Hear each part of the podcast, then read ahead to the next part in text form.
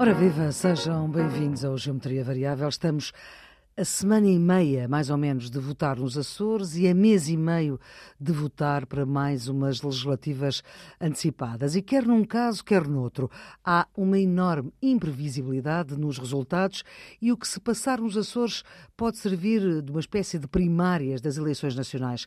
Temos, quer na região autónoma, quer no continente, temos os dois maiores partidos muito aproximados, a possibilidade de haver mais um a chegar-se a estes dois partidos, os estudos de opinião ainda com muitos indecisos e com margens de erro bem para lá dos 3% e que possibilitam quase todas as leituras.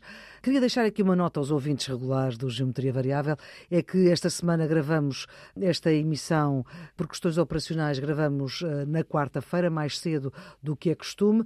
Nuno, do seu posto de observação, o que é que espera que vai acontecer nos Açores? Como a Maria Flor acaba de dizer, nós não sabemos e Sim. as sondagens não são de todo fiáveis. Clarificadoras, momento, e sobretudo não, é? são clarificadoras. Não é? Agora, o que me parece é que a tendência que nós temos no país e que provavelmente não será muito diferente na região autónoma dos Açores é os dois maiores partidos, ou melhor, o Partido Socialista e a Aliança Democrática, porque também nos Açores existe essa. Sim, uh, mas nos Açores já havia antes. Já também. havia antes, mas uhum. portanto a AD por um lado e o PS por outro, relativamente não é? Uhum. As últimas sondagens que vi, o PS vinha ligeiramente acima, Está com as margens de erro, com as margens de erro que há, não dá para, para ter nenhuma certeza, e de facto um crescimento do Partido Chega que se aproxima destes dois partidos. O que significa para nós se isto vier de facto a confirmar-se, uma alteração muito importante do sistema, do sistema de partidos, que isso terá reflexos certamente na governabilidade. Ou seja, e os Açores podem servir aqui como quase um balão de ensaio para as nossas legislativas passado um mês? Não sei, eh, sinceramente é aquele tipo de pergunta, Maria Flor, que, que faz sentido, mas que é difícil de responder, porque os Açores têm de facto alguma, têm tido alguma, alguma especificidade. E, e o sistema é um bocadinho diferente obviamente. Exatamente. Uh, mas, uh, Carlos, também gostava do, do, seu posto de observação e com estas indefinições que sabemos que existem, o que é que acha que se vai passar nos Açores? Não, primeiro eu acho, eu concordo com o Nuno que há uma especificidade própria da região autónoma dos Açores eh, que não torna transportável todos os raciocínios de natureza política, designadamente o tipo de, de, de, de acordos que se podem estabelecer. É? Agora, hum, há uma questão em comum, isso uhum. você tem toda a razão, Flor. É, é a questão da governabilidade. Portanto, Exato. quer claro. uh, nas eleições de 10 de março para a Assembleia da República, quer nestas eleições de 4 de fevereiro para, para a Assembleia Regional dos Açores, o que está em causa é a governabilidade, é saber se há um governo com condições uh, de governar. Uh, nós não nos podemos esquecer que nos Açores o que aconteceu foi uma coligação espúria entre os socialistas e o Chega para derrubar. E a iniciativa liberal? Portanto, todos os outros, menos, o, menos a AD. O, para derrubar o eh, orçamento regional, isso é que determinou a dissolução da Assembleia Legislativa e a convocação de eleições. Nós hoje temos, de facto, uma grande polarização. Eu acho que são 11 forças políticas que não estão sim, em erro. E há novas, e até há eh, novas, oito, sim. Oito partidos e três coligações a disputar os 10 círculos eleitorais. Convém recordar uhum que nos Açores não há apenas um círculo por cada ilha, pelas nove ilhas, mas há também um círculo de compensação que permite. o sistema eleitoral dos Açores não é exatamente igual ao nosso. Não, não vamos aqui detalhar isso, mas, mas é assim. Uh, uh, e, portanto, esse, o sistema de compensação é uma forma de obviar, como há uma grande polarização nas ilhas, obviar a perda de votos que não, não se convertem em mandatos. E, portanto, Exato. de certa forma, é um mecanismo para proteger uhum. um maior respeito pela proporcionalidade. Exato. É Exatamente. a lógica da, do sistema eleitoral. Aliás, é uma coisa Agora, que não há no continente e sabemos que há votos que se perdem, não é? Aquilo que está em causa é saber quem é que vai ser o Presidente do Governo, quer dizer, é, é claro, é, e não há alternativa, ou é José Manuel Bolieiro, que, que é o atual Presidente e que se propõe continuar, ou é Vasco Cordeiro, portanto, ou é... Que já foi Presidente é, e quer voltar a ser. Ou é a Aliança Democrática ou é o Partido Socialista. Qual é a diferença no jogo político?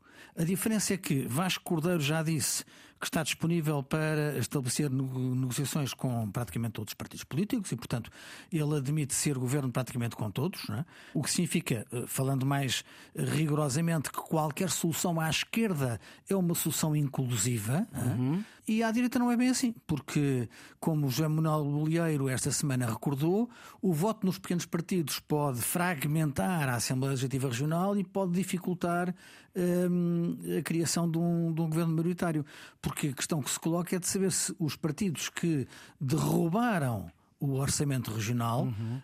é pouco expectável eh, que estejam eh, que sejam parceiros com mais seriedade para uh, encontrar uma solução de governo se isso for necessário. Portanto, desejável é que os dois candidatos à presidência do governo, seja José Manuel Bolieiro, seja Vasco Cordeiro, possam dispor uh, de maiorias suficientemente uh, fortes para não estarem na necessidade de pedinchar apoios. Não sabemos o que, é que, o que é que vai acontecer, ainda falta, como disse, uma semana e meia, mas, e fazendo já a transição para uh, o continente, lembro que quando foram as eleições da Madeira também antecipadas, uh, Miguel Albuquerque uh, defendia que só governava se tivesse maioria absoluta e depois precisou do PAN, porque não teve maioria absoluta, depois dos votos contados, precisou do PAN para governar.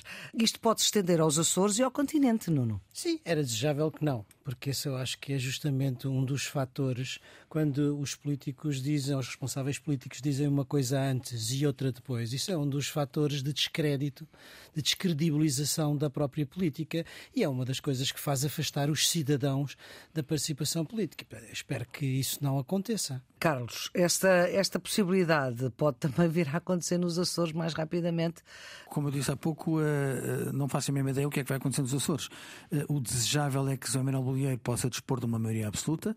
Se não dispuser de uma maioria absoluta, terá que ver qual é o leque parlamentar para ver se há condições para haver ou não uma solução que tenha a maioria da Assembleia Legislativa Regional. O que me parece pouco provável é contar com a boa-fé daqueles que derrubaram o, orçamento hum. regional. Mas, enfim, isso é uma avaliação que o José Manuel Bolieiro terá de fazer depois das eleições. Maria Flor, mas eu acho que vamos ver se isso se confirma ou não nas eleições nacionais e também hum. nas eleições regionais. O que me parece que está a mudar e que vai ser fundamental na formação de governos estáveis é o sistema de partidos. E isso não tem sido dito. Porque até agora nós tivemos sempre um sistema de partidos que se baseava na alternância de dois grandes partidos enfim, e ou agora um, podemos ter um partido três. e uma coligação. Uhum. É? Isso eh, tornava relativamente fácil, com coligações ou sem elas, à esquerda e à direita, tivemos os dois cenários, os dois, sim, cenários dois, a formação de um governo, mas sempre com uma alternativa entre dois grandes partidos. Aquilo que pode acontecer é que o sistema de partidos deixe, deixe, de estar estruturado em torno de dois grandes partidos e, e as suas coligações para passar a estar com três partidos, embora um deles seja hum, antissistema. Enfim, antissistema, mas eh, de menor, de menor peso, mas, uhum. mas, mas que seja necessário esse terceiro partido para formar uma maioria. Uhum. É esse desafio de governabilidade que eu acho com que o país se pode vir a confrontar uhum. nas próximas eleições. Não sei se nos Açores e certamente no continente. Uhum. Por cá juntou-se a AD de novo, eh, sem uma parte, sem o PPM. Afinal, Carlos Nuno da Câmara Pereira parece que só serve a AD para recuperar o nome que tem fortes ressonâncias à direita, mas depois, quando é para apresentar soluções, não aparece. Não, não diria isso. Eh, agora, o PPM é um partido mais pequeno. E muito diferente do que era no, nos anos 70. Com certeza, mas, mas é sobretudo um partido mais pequeno, é um partido que veio encurtando o seu espaço eleitoral. Uhum, Vamos ser sim. Eh, completamente sinceros, basta ver a evolução. Eh, sim, não chega aos 300 eh, votos. De, de, eleição para eleição. E, portanto, nós não podemos esperar que o PPM tenha um conjunto de quadros e um conjunto de propostas que estejam ao nível do, de um grande partido como o PSD ou, um, ou mesmo de um partido como o CDS-PP. Agora, a circunstância de terem unido esforços na Aliança Democrática para apresentar uma alternativa de qualidade que uh, se proponha substituir o atual estado de coisas e uh, render uh, o Partido Socialista no governo, parece-me que é muito positivo e eu acho que o, o, PPM está do lado certo da história ao aceitar, uma vez mais, fundar a Aliança Democrática. Sim, mas não aparece na fotografia. Não, já apareceu na. Para o que foi preciso, já apareceu já, já, já, já apareceu várias vezes e tornará a aparecer, não ah, tenho dúvidas ficamos, isso. ficamos, com essa, ficamos com essa garantia. Ora bem, por cá juntou-se a AD, juntou nomes fortes, uns convidados, outros não, mas também vale a pena lembrar esses nomes: Leonor Beleza, Paulo Portas, Pedro Santana Lopes, que depois da experiência do partido Aliança voltou à família social-democrata, onde é sempre bem-vindo ninguém pode votar nestes porque estes não constam das listas. Ou seja, consegue-se eh, mobilizar uma série de nomes que têm fortíssimas ressonâncias no espaço centro-direita, digamos assim, mas depois, quando se chega a hora da verdade, eles não estão lá. Nono. Sim, isso tem a ver com o sistema eleitoral que temos, que, são, que é um sistema de listas fechadas, não é? Há outro tipo de sistemas em que, as, em que as listas são abertas e em que, portanto, a pessoa pode votar naquele que gosta, que quer e não uhum. votar naquele que não quer. E isso é, digamos. Sim, um... mas estes não estão lá porque é não discussão... querem e porque provavelmente Sim, também os líderes não querem. Não é? é uma discussão uhum. do sistema eleitoral que é recorrente e que tem a ver com a ideia da responsabilização dos, eh, dos deputados perante os eleitores e, e da aproximação entre eleitores e eleitos. Mas, neste caso, não, não podem, porque o sistema eleitoral uhum. que temos é de lista fechada. Mas a minha questão é: mostrou-se mostrou uma AD que depois não vai a votos, ou seja, mostrou-se umas caras que depois não é possível não. votar nelas. Sim, mas não, quer dizer, assim. É, não, é não? Assim, hum. não é bem assim, não. O objetivo é, enfim, um objetivo de mobilização. mobilização. Vamos lá ver. Este tipo de rituais uh, políticos hum. que os partidos fazem, as convenções, claro. os congressos, etc., é tudo... servem basicamente é claro que também há sempre um último discurso do líder que é virado para fora, mas servem basicamente para dentro, ou seja, para a mobilização dos seus militantes, dos seus simpatizantes, uhum. e nesse sentido, este tipo de figuras, enfim, que são figuras de prestígio, eh, funciona, eh, digamos, nesse. E, e, é, e é assim que se deve perceber. Eu acho, aliás, a Maria Flor também disse uma coisa que eu gostava eu acho que neste, nesta convenção houve presenças significativas e ausências significativas. Presenças significativas, desde logo, dos dois líderes, dos dois, dos dois partidos, CDS e, PSD, com uma divisão do trabalho político que me pareceu, aliás, interessante. Ou seja, uhum. Nuno Melo serve para a parte negativa, digamos, para atacar o adversário, para... Uhum. e o líder do PSD para, para fazer a parte positiva, fazer as propostas políticas. Portanto, dessa divisão, enfim, acho que até não teve mal. Agora, há aqui também, de facto, a ausência de Gonçalo da Câmara Pereira. E que eu acho que, enfim, apesar de tudo, o PPN faz parte da, da coligação e fazia sentido, nem que fosse do ponto de vista simbólico, não é? Que estivesse uhum. presente para mostrar que o PPM está na. Uhum. Não se pedia que falasse, mas, enfim, podia ter cantado um fado, não é? Desempregava um tom cultural à, à, convenção. Mas, mas vistos nem o gostam, nem gostam de ouvir a cantar fado. Mas, eh, mas pronto, acho que Sim. simbolicamente era claro. importante que tivesse estado. E depois há essas eh, figuras que a Maria Flor disse e que são importantes também na sua, na sua presença. A Leonor Beleza, que vale por si só, é uma claro. pessoa que tem, digamos. Que um... começou por dizer: Eu estou aqui, ninguém me convidou, Sim. eu estou aqui porque quis estar. Enfim, isso foi lido como uma claro uma indireta a passo escolho. Direta mas, mesmo. Mas, mas, quer dizer, digo eu, do ponto de vista da mobilização, uhum. é uma figura de prestígio claro, e, portanto, um ativo do PSD. Santana Lopes é o menino traquinas que faz todas as, as traquinices, mas é sempre bem-vindo no sempre. partido. É o filho pródigo e, e é mobilizador e tem carisma, portanto, funciona para dentro do partido. E depois aquela que me pareceu a, a intervenção mais política de todo o Congresso, que foi a de Paulo Portas. Uhum. Ou seja, que de certa maneira dá aquilo que é penso eu, ele pensa que é, e não sei se depois a AD vai seguir isso ou não, a estratégia eleitoral. É. E que no fundo é, tanto quanto eu li, olha, vamos desfazer a tenaz que nos foi feita pelo PSD e na semana passada pelo Chega. E portanto é atacar Pedro Nuno Santos como sendo responsável pela governação do PS, por ser incompetente, uhum. e depois por uma outra coisa que acho, enfim, demagógica, no sentido de dizer, vai se vem aí o governo mais radical, radical. desde 1976. Vá lá, tirou o Gonçalvismo. Mas não, não pôs o Gonçalo. não, não, não, ele é uma pessoa que conhece a história e tem outro tipo de formação. E, portanto, era essa um bocadinho a, a ideia. Depois, há de facto a ausência de Pedro Passos Coelho. E essa ausência é uma ausência politicamente significativa, na minha maneira de ver. Não sei, o Carlos saberá, se desacordado ou não com, com o líder do partido, porque ah. é de ah. dupla conveniência. Sim. Na minha maneira de ver. É de conveniência para a AD, porque a AD quer imagem fugir da Troika. como uhum. o diabo da cruz da imagem do governo da Troika uhum. e da ideia que lhe ficou, digamos, dessa herança política da Troika. Uhum. E Pedro Passos Coelho é, obviamente, esse, esse rosto da Troika, mas se calhar também é vantajoso para Pedro Passos Coelho porque se mantém reservado e se as coisas correrem mal, ele é sempre um ativo, é sempre um ativo do PSD que pode, que pode voltar em caso das coisas correrem mal. E estou certo, penso que Coelho é um homem prudente, vai aparecer de forma discreta, enfim, num ou outro momento da campanha. Carlos. Bem, eu queria dizer que não acho justo que se diga uh, que uh, as pessoas que apareceram são pessoas que não vão ser uh, sujeitas a votos.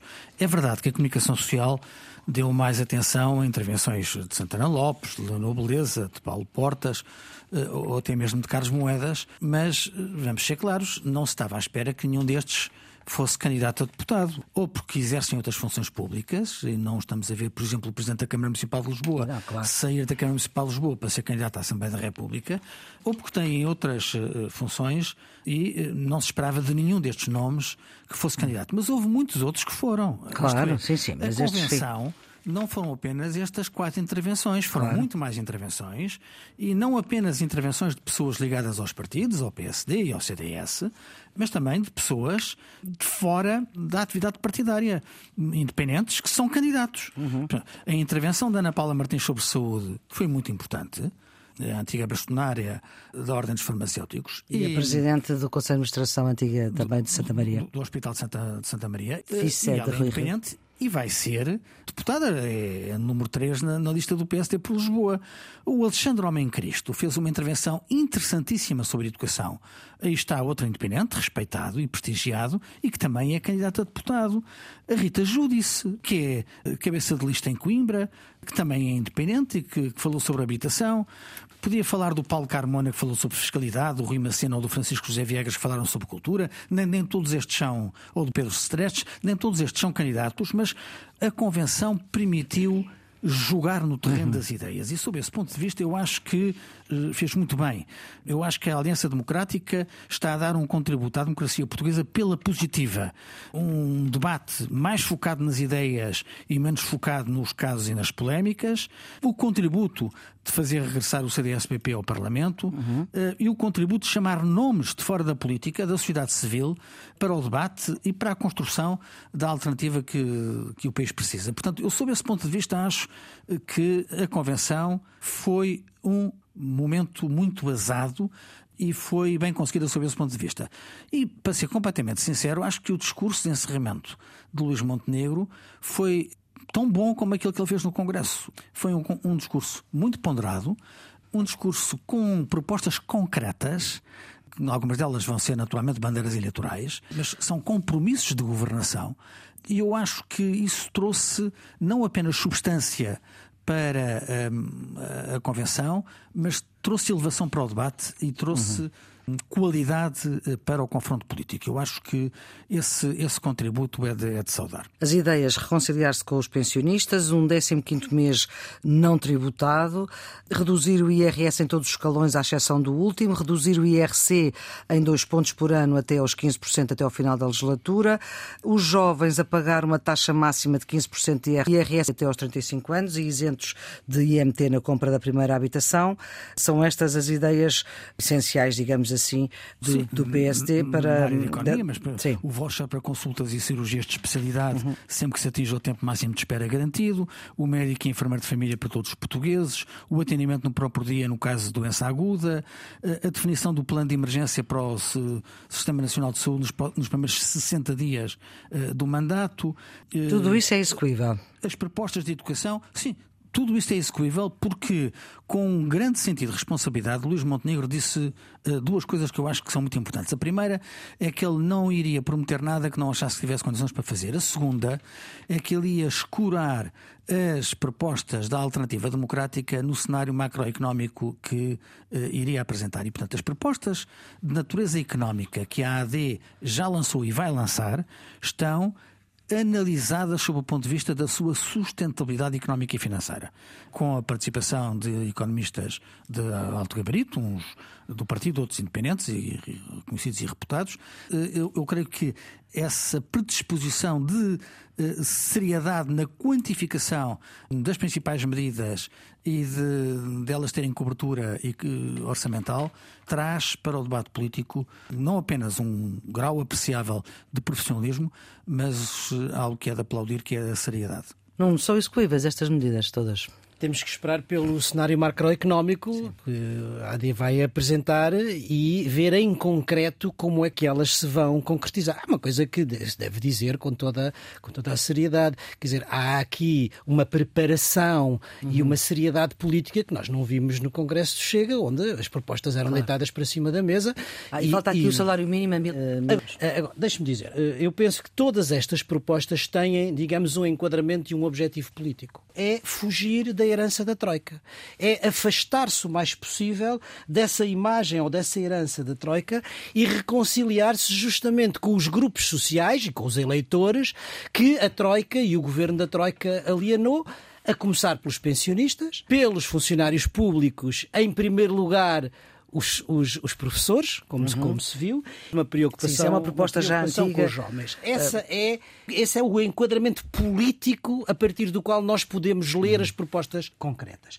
Portanto, a questão do, do complemento solidário para idosos, para afetar uhum. aquilo que é a questão dos pensionistas, a recuperação do tempo de serviço dos professores uhum. e depois todas essas faseadamente. propostas, faseadamente até ao final. Aliás, Mário Nogueira já veio dizer que não pode ser, porque no final da legislatura muitos daqueles que já não, poderi, já não poderiam beneficiar.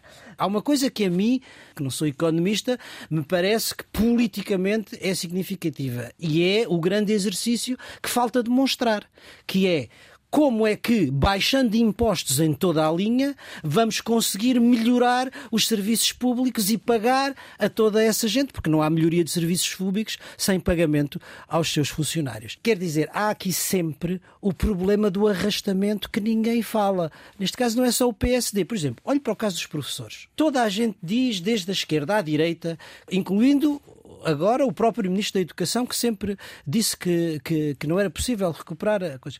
Ele já desafiou uh, alguém que viesse a dizer que ele tinha, tivesse dito isso. A minha, Mas, pergunta, a minha pergunta é o que é que vão fazer às outras carreiras da função pública?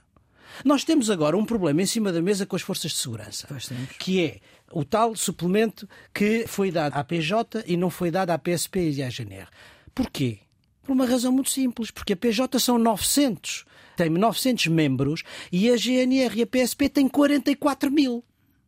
E, portanto, aquilo que é fazível para a PJ significava mais 154 milhões anuais para a PSP e para, e para a GNR. A mesma coisa se aplica aos professores, porque a seguir dos professores vêm todas, vêm todas as outras carreiras da função pública. A minha pergunta é como é que vamos compatibilizar, ou como é que a AD vai compatibilizar a redução dos impostos com a melhoria dos serviços públicos, que é desejável, obviamente. O Carlos quer responder a isto? Temos que esperar pelo cenário macro macroeconómico, mas é evidentemente que uh, o que está por baixo das expectativas é de que a diminuição da carga fiscal permita um boost da economia que aumente a receita fiscal. Isto é, é o tal choque uh, fiscal, não é? Não é, não é impossível ter mais receita fiscal baixando os impostos alargando a, a, área da coleta e alargando a atividade económica. Isto é, quanto mais se produz, eh, mais o Estado acaba por arrecadar. Hum. Eu queria responder a uma questão que o Nuno, que levantou agora, hum. que é a ideia de que o que está por baixo desta postura é uma estratégia de distanciamento relativamente à Troika.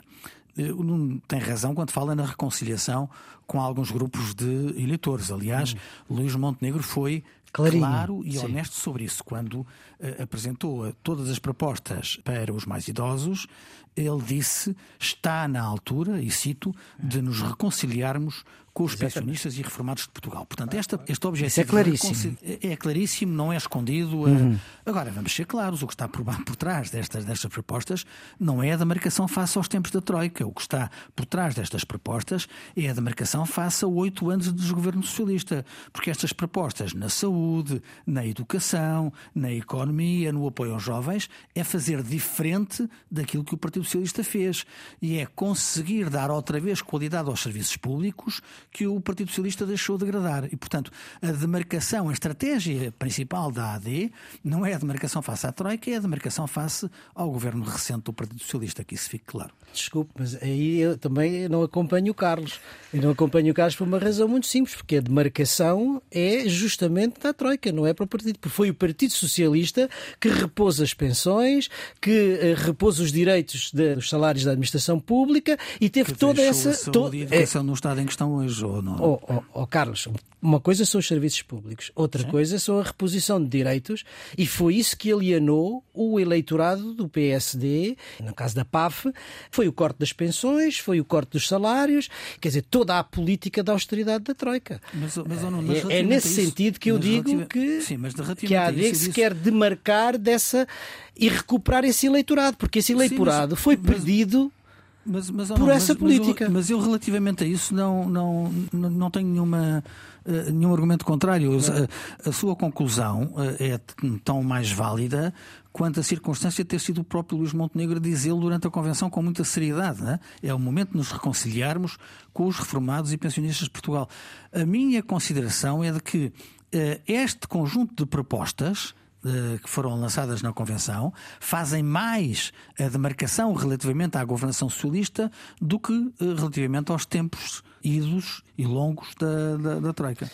Concordo consigo num ponto. A ah. questão da saúde. A questão da saúde foi uma das áreas que foi problemática no governo do Partido Socialista e que o PSD apresenta um conjunto, um conjunto de propostas. Mas apesar de todas essas propostas, vamos ver agora dentro dos tais 60 dias enfim, em que é que se traduz concretamente o plano de emergência, e isso parece-me que é importante saber, mas, digamos, a solução política geral não é muito diferente. No fundo, é o regresso das PPPs e, digamos, uma. E, portanto, uma vez mais, a, a questão ideológica da de separação entre os dois setores e o setor social na questão, na questão da saúde. Vamos esperar com... Se os ouvintes não tivessem Vamos... dado conta, estamos em campanha eleitoral e, portanto, aqui o debate uh, é um pouco mais aceso do que. e é mesmo para, para ser.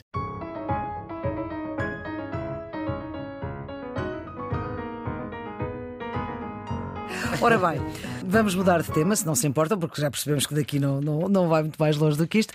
Temos dois partidos e ambos estão a perder para o Chega. Sabemos que o Chega nasce no PSD, mas agora temos terceiras figuras que fogem para o Chega. Enfim, exceto Maloda Abreu, não é uma terceira figura, foi vice-presidente do Rui Rio, foi para o Chega depois de ter dito que, que não ia, com um não redondo, um não redondo que foi dito em vários órgãos de comunicação social.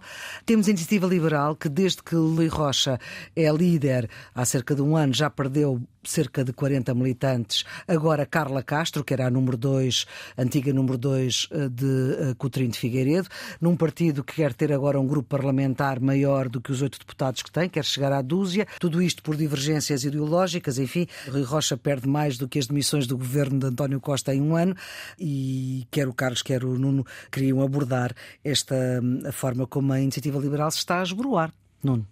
Uh, sim, uh, digamos, a Iniciativa Liberal é um partido que aparece no mercado eleitoral português como um partido moderno, hum. ou seja, um partido, como aliás uh, existe em várias outras democracias europeias. Um Há par... liberais em todo lado. Exatamente. Sim. Mas no, neste sentido de liberal, ou melhor dito, neoliberal na economia, com a redução do Estado, da intervenção do Estado na economia, com a privatização de serviços públicos, com a redução de impostos, mas também, e isso é importante, liberal nos costumes não é? Nesse sentido, diferenciando-se da direita tradicional mais conservadora.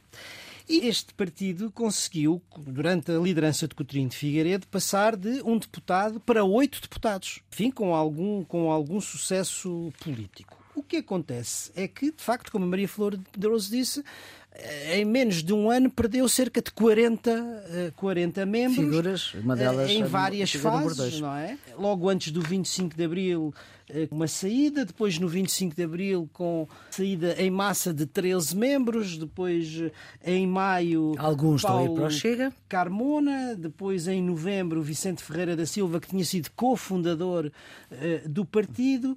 Eh, no 25 de novembro saem também outra vez em massa 25, 25 membros e já este ano José Cardoso, que tinha sido candidato, candidato à liderança, à liderança. e ex-conselheiro, sai no princípio do mês e agora a 18 de janeiro, anunciou a saída Carla Castro e que disse que também foi candidata. Sairia até, estaria até ao final do seu mandato, mas que a seguir saía. Ora, o sinal, este sinal dado pela saída de Carla Castro é um sinal politicamente forte, porque a saída de Carla Castro não é uma saída sem, sem significado político. Carla Castro é, foi e é um quadro político de grande qualidade, com muita preparação técnica e política, naquilo que eu tive a oportunidade de ver algumas intervenções na Assembleia da República, e que, para além dessa preparação técnica e política, foi candidata à liderança e teve 44% dos votos.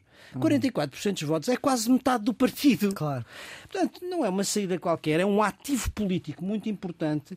E, portanto, isto significa que provavelmente o atual líder não tem tido nem a capacidade, nem, nem o carisma, nem que teve Coutinho de Figueiredo, e o partido está, de facto, a fugir. Há aí, Maria Flor disse, uma, uma nota de natureza ideológica. E essa nota de natureza ideológica, ao longo destas várias saídas, vários dos, das pessoas que foram saindo foram dizendo: ah, o partido está mais à esquerda, ah, o partido. Aquilo que me parece é que a iniciativa liberal perdeu a identidade ideológica de um partido liberal e muitas vezes seguiu Chega. Teve atitudes políticas de natureza populista, a pedir a demissão deste, a pedir a demissão daquele. E isso, de certa maneira, se se juntar o que Ferreira da Silva disse quando saiu, é que havia também um certo dirigismo, não é? Isso, enfim, tem provocado essa saída. Vamos ver se, de facto, as próximas eleições confirmam ou não essa possibilidade de passar de 8 para 12, ou se pelo contrário, passa de 8 para menos, não é? Uhum. Carlos, é uma erosão uh, deste partido também novo. É, com certeza. Portanto, uh, este partido ultimamente recente, mas, mas já está há duas legislaturas com representação parlamentar. Portanto. Uhum não podemos falar exatamente em dores de crescimento. Já, digamos que é um, não sei se é um partido adulto, mas é seguramente um partido adolescente. Isto é, eh, eh, não é uma criança, não está a dar os primeiros passos. Mas está com uma crise, está, está na idade do armário. Está com uma crise, se calhar está na idade da, em que as hormonas despertam e criam alguma ansiedade. A, a verdade Sim, é que. 40 o... saídas em menos de um ano, sendo que umas são mais importantes que outras, evidentemente, é um bocadinho. Eh, forte. Não, para... hum. isso é indiscutível. Vamos cá ver. Há conselheiros nacionais, há eh, candidatos à liderança. Como o Nuno recordou, fundou-se e cresceu. O Carlos Guimarães Pinto Sim. Eh, definiu muito o estilo do discurso da iniciativa liberal. Coutinho de Figueiredo transformou a iniciativa liberal num partido de deputado único com grupo parlamentar. E com estas duas lideranças, também por força das circunstâncias, esteve muito assente numa mensagem de liberalismo económico e muito focada em matérias fiscais. Sim. A sucessão de saídas a culminar com a Carla Castro eh, dá de facto a ideia de uma erosão. Eu tenho a ideia que Rui Rocha é um político sério e é uma pessoa responsável, mas acho que cometeu um erro original, que foi a exclusão uhum. em vez da vitória magnânima. Ele ganhou com 51% dos votos e em vez de, de unir, ter... desuniu. Exatamente.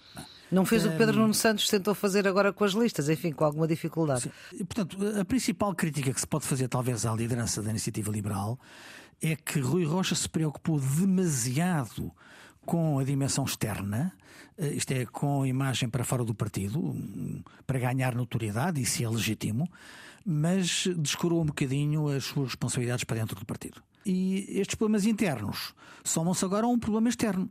Qual é ele? É a concorrência no mesmo espaço político. A, iniciativa liberal escolheu um caminho de liberalismo em toda a linha, acantonou-se numa mensagem ideológica, mesmo sem rejeitar entendimentos com o PSD, tentou sempre competir pelo mesmo espaço político. Isso, repito, é legítimo. Ora, o que acontece agora é que o PSD tomou a dianteira política na área fiscal, com propostas concretas que estão a chegar às pessoas. E, portanto, a concorrência agora é a sério.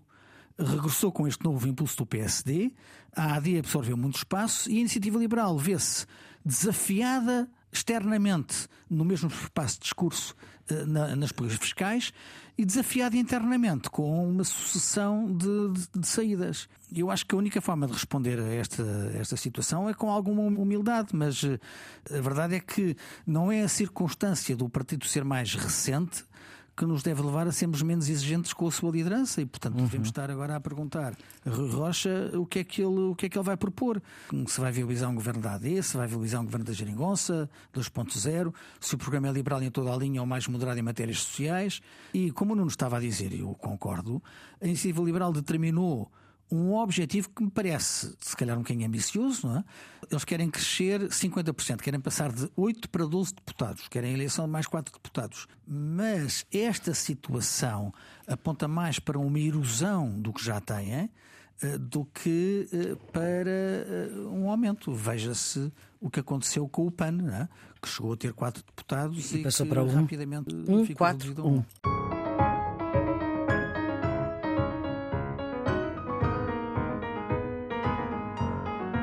Geometria Variável com o Nuno Severino Teixeira, antigo Ministro da Defesa e da Administração Interna de Governos do Partido Socialista, professor catedrático e presidente do IPRI, Instituto Português de Relações Internacionais da Universidade Nova de Lisboa, e Carlos Coelho, antigo Secretário de Estado da Educação, eurodeputado do PSD, presidente da Plataforma Pluripartidária Nossa Europa, os residentes fixos deste programa, que hum, agora quer uh, olhar para fora.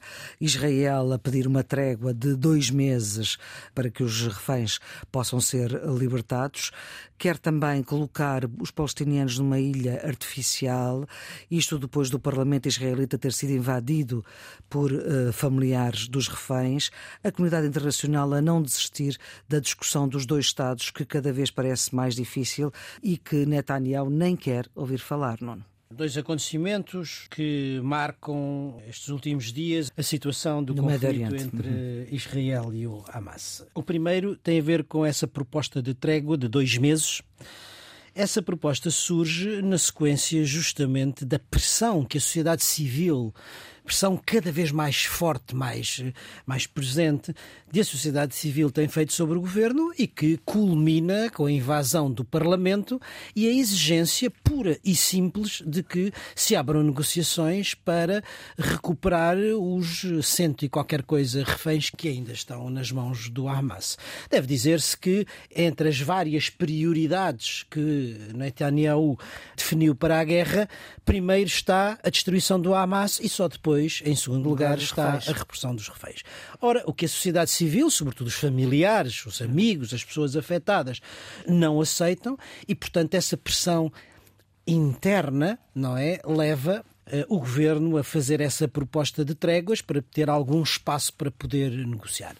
O Até que é porque em Gaza já não tem muito mais para destruir, não é? Já está tudo destruído. Sim, Exatamente. E a crise humanitária é absolutamente devastadora. O Jorge Moreira da Silva deu esta semana uma uhum. entrevista muito interessante em que dá um testemunho pessoal, porque esteve, como na fase, das como funcionado das Nações Unidas, e ele, de facto, dá-nos um, um cenário absolutamente devastador e até, digamos, humanamente emocionante.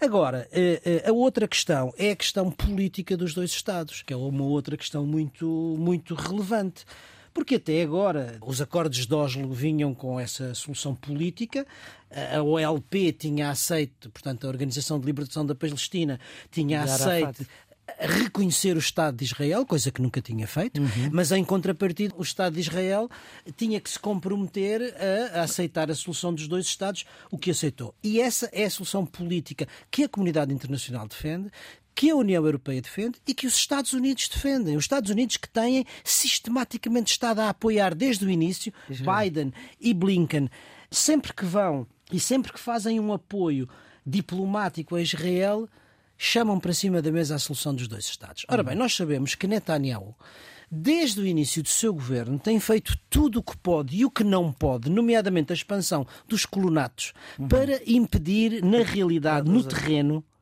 a solução dos dois Estados. O que é que é novo? O que é novo é que agora disse-o expressamente. No domingo passado, numa gravação um vídeo, disse expressamente. E não é fake news, é um, é um vídeo legítimo. É um vídeo real em que disse que não aceitava essa, essa solução e disse claramente o estabelecimento de um Estado palestiniano teria constituído um perigo existencial para Israel.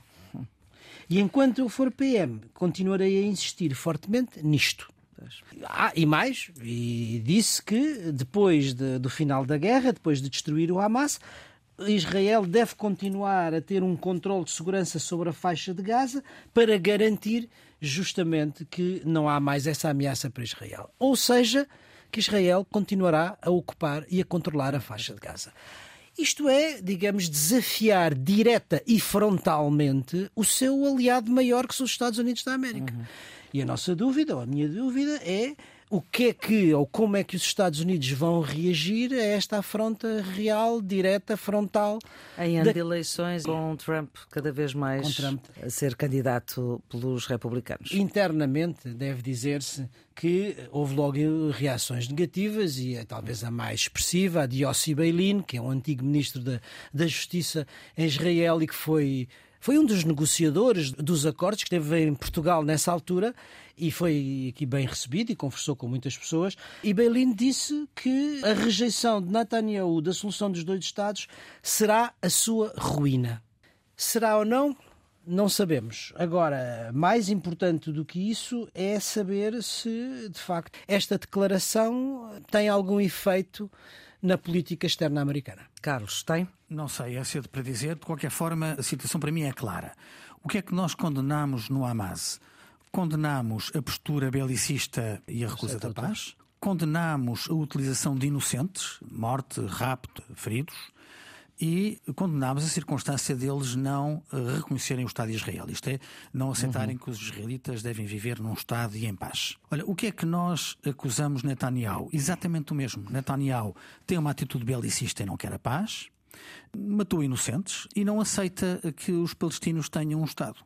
Ao contrário de toda a comunidade internacional. Portanto, em bom rigor, o conflito do Médio Oriente está entregue a dois radicais, à liderança do Hamas e a Netanyahu do lado israelita. E incapazes de se entender, uh, claro. Incapazes de se entenderem. Nenhum deles quer aceitar o outro como Estado. Israel, não se respeitam, não é? Nem Netanyahu aceita o Estado palestiniano. E, portanto, esta base eh, é uma base insustentável. Eu concordo com aquilo que eu não disse relativamente aos Estados Unidos. Eh, a atitude de Netanyahu, com algum descaramento, é uma, é uma chapada na cara dos seus principais apoiantes, eh, dos Estados Unidos da América. A União Europeia apresentou um plano de 10 pontos para aquilo que José Borrell considerou uma solução credível e abrangente.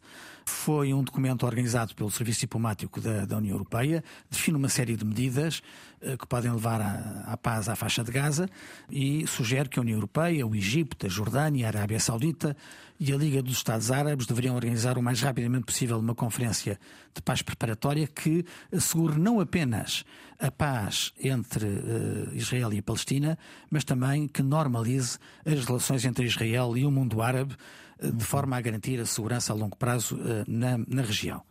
Agora, qual é a probabilidade deste plano de paz europeu vingar? Neste momento é muito baixa, porque, primeiro, não é claro eh, que todos os Estados-membros estejam em concordância absoluta com todos os 10 pontos. Hum. E, em segundo, a capacidade das partes em conflito concordarem, neste momento, é, é, muito, é muito distante. Agora, há uma coisa que é a falta de paciência dos aliados para Israel. Eh, na próxima semana vai haver eh, uma reunião eh, dos ministros estrangeiros dos Estados-membros em que está na ordem de trabalhos uma sugestão para os Estados-membros imporem consequências a Israel se o primeiro-ministro Netanyahu continuar a opor-se à criação de um Estado palestiniano. Portanto, trata-se na prática de uma ameaça, mas que traduz o crescente mal-estar uh, dos aliados ocidentais com a ocupação de Israel. O número de mortes civis na, na guerra contra Gaza já ultrapassou tudo o que é legítimo.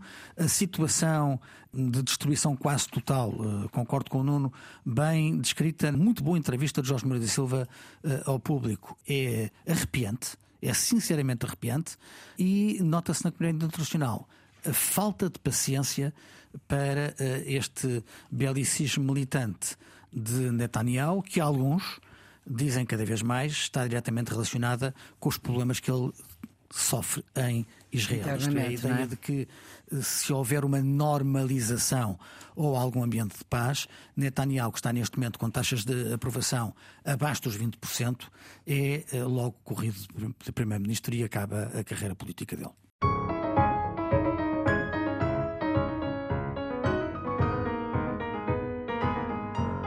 Ora bem, vamos para os nossos redondos, bicudos e quadrados. Nono, vamos começar hoje pelos quadrados. Qual é que é o seu? Transfugas políticos. Já fechou o mercado de inverno das contratações futebolísticas, mas o mercado das transferências políticas. Não fecha nunca. Está aqui. é mercado de inverno, é todas as estações.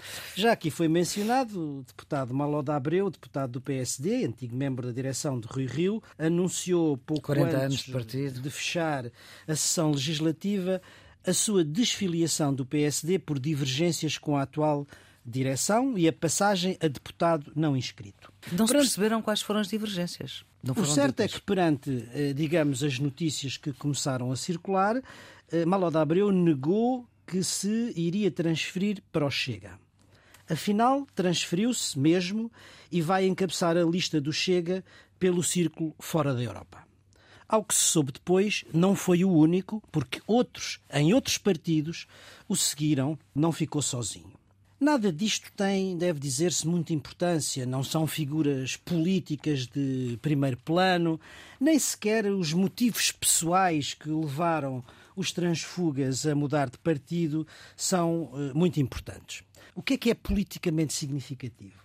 É a radicalização progressiva de membros da direita democrática que vão engrossar as fileiras da direita radical. E isso não deixa de ser politicamente significativo e não é uma boa notícia para a qualidade da democracia. Carlos, o seu quadrado? Vai outra vez para os preços da habitação. Ao fim de anos de crescimento acelerado, a subida dos preços das casas registrou em 2023 um abrandamento significativo, mas mesmo assim o aumento continua a superar os dois dígitos e no ano passado os valores da habitação atingiram em Portugal um novo recorde.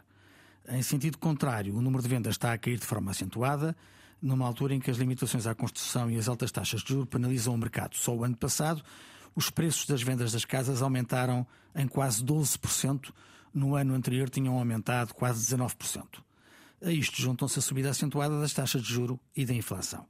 Se compararmos estes valores com o aumento tanto do poder de compra como com o aumento do salário mínimo ou do salário mínimo, conseguimos identificar um problema grave que precisa urgentemente de ser resolvido. Nuno. O meu bicudo vai para a intervenção crescente e direta do Irão no Médio Oriente. A escalada do conflito entre o Israel e o Hamas eh, ofereceu uma oportunidade ao Irão para exibir o seu poder no Médio Oriente. Primeiro, de forma indireta, através dos seus proxies, os movimentos e milícias suas afiliadas.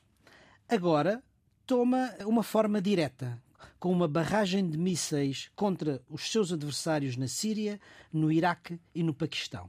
Significa isto que está confiante na sua influência política e no seu poderio militar e não hesita em entrar diretamente em conflito.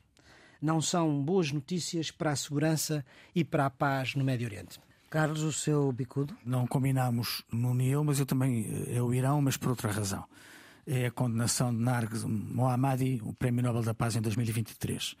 Um tribunal iraniano condenou esta jornalista e ativista a mais uma pena de 15 meses de prisão e dois anos de exílio por aquilo que apelidam difusão de propaganda contra o regime teocrático de Teherão. É a quinta condenação da jornalista, presa desde 2021, e que tem um total de penas que ultrapassa 12 anos de prisão, acompanhados de 154 chicotadas está ainda proibida de participar em grupos sociais ou políticos e até de usar telemóvel durante dois anos. Num gesto simbólico de coragem, não compareceu à leitura da sentença, denunciando a falta da independência do Poder Judicial do país. Mohammadi é uma presa política, está encarcerada por expor a crueldade de um regime que há pouco tempo executou um jovem por ter participado nos protestos pela morte de Mahsam Amini em 2022.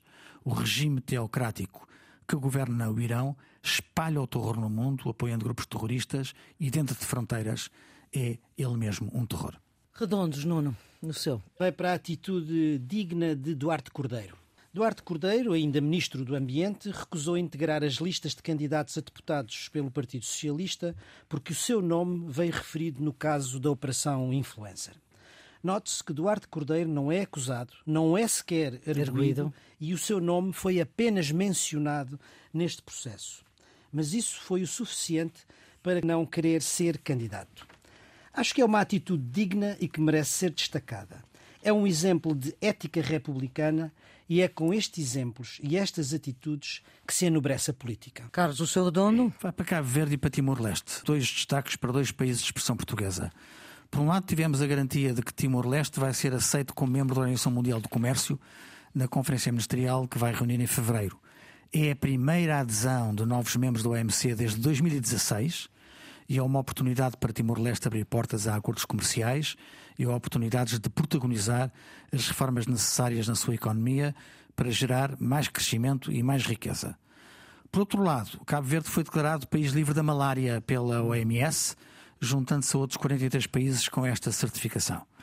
Hum, parece um pequeno passo, mas a verdade é que Cabo Verde é apenas o terceiro país africano a alcançá-lo num continente que ainda uhum. compreende 95% dos casos de doença e 96% das mortes a nível global.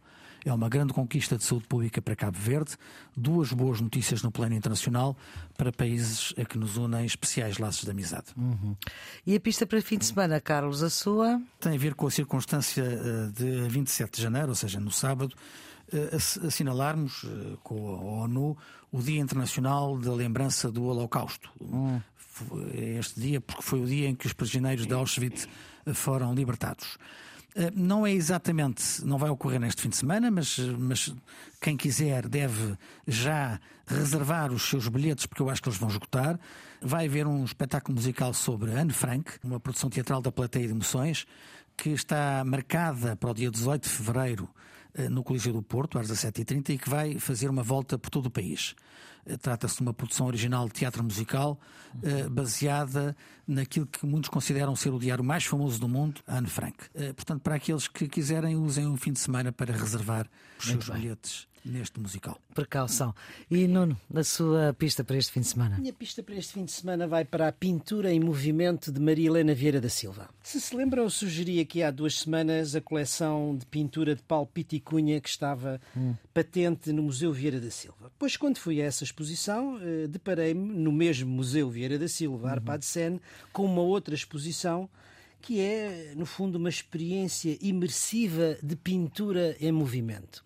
Do que é que se trata? Bem, que nós entramos numa grande sala, eh, sentamos-nos, porque a sala no meio tem uns pequenos bancos, sentamos-nos nesses banquinhos e somos imersos ou submersos. somos metidos dentro dos quadros da vida de uma experiência sensorial de som uhum. e de imagem em movimento. A imagem vai mostrando, vai construindo, desconstruindo, reconstruindo as próprias pinturas de Vieira da Silva e a banda sonora, que é muito bonita, é da autoria de Rodrigo Leão. Ah. Maneira que quem passar, quem estiver em Lisboa e passar Vimos pelos Amoreiras. das Amoreiras, vale a pena. São não mais do que 15, 20 minutos, mas é uma experiência muito interessante e vale a pena. Ora bem. É o ponto final nesta edição do Geometria Variável para a Antena 1 RDP Internacional e em podcast fica na íntegra, atenção na rádio não está na íntegra, com Nuno Severiano Teixeira e Carlos Coelho, são os residentes fixos deste programa de análise. A produção é de Ana Fernandes, os cuidados de gravação de João Carrasco, a edição de Maria Flor Pedroso. Tenha uma ótima semana.